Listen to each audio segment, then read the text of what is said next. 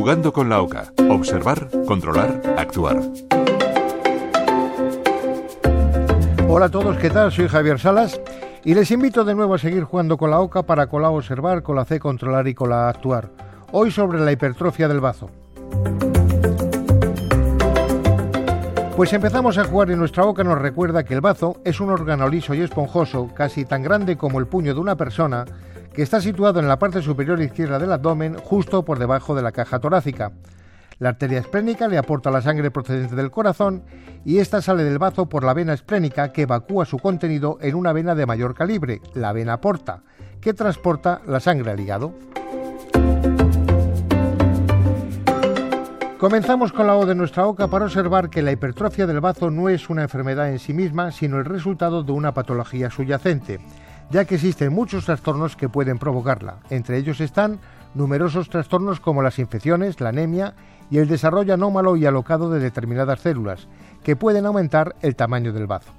Un bazo agrandado necesita más sangre de la que se recibe en condiciones normales, y cuando no llega suficiente sangre a algunas partes del bazo, éstas pueden dañarse, lo que provoca una hemorragia o la muerte del órgano.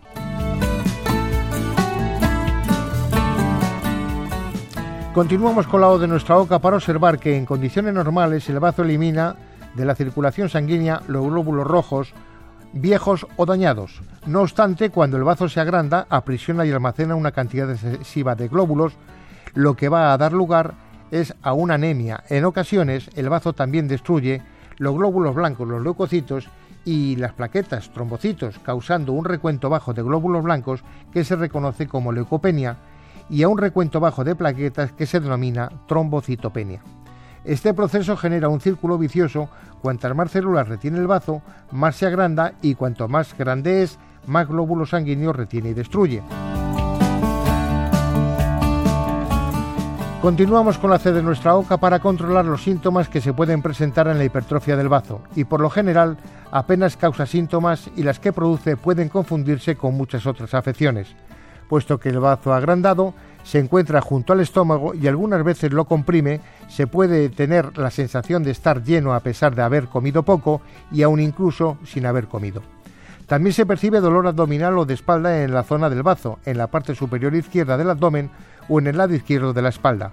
El dolor puede extenderse hasta el hombro izquierdo, sobre todo si algunas regiones del bazo no reciben suficiente sangre y comienzan a necrosarse y si el hiperesplenismo provoca una anemia grave, se siente cansancio y dificultad para respirar. Continuamos con la C de nuestra OCA para saber cómo controlar el diagnóstico y en general el bazo agrandado se percibe durante una exploración física o en una radiografía de abdomen realizada por otros motivos, donde se puede observar el aumento del tamaño del bazo. Pero por lo general es necesario recurrir a una ecografía, a una tomografía, para poder determinar las dimensiones del bazo y si está comprimiendo otros órganos. Una resonancia magnética nuclear nos va a proporcionar información similar, además de delinear el riesgo de sangre a través del bazo. Y en otras pruebas de diagnóstico por la imagen se utilizan partículas ligeramente radiactivas para evaluar el tamaño del bazo y su funcionalidad, así como para determinar si está acumulando o destruyendo grandes cantidades de glóbulos sanguíneos y cuando se realiza un análisis de sangre se observa un número menor de glóbulos rojos, de glóbulos blancos y de plaquetas. La forma y el tamaño de estos glóbulos sanguíneos se pueden determinar mediante un examen microscópico ya que proporcionan pistas sobre la causa de esta hipertrofia.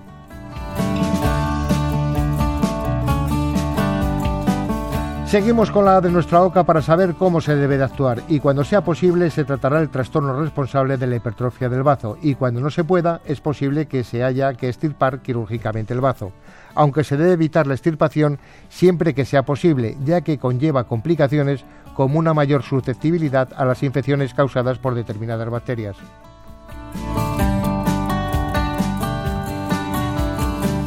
Y nuestra OCA nos recuerda que las personas con agrandamiento del bazo esplenomegalia deben evitar practicar deporte de contacto y levantamiento de pesas, ya que un bazo agrandado tiene más probabilidades de desgarrarse y ocasionar una hemorragia incontrolable.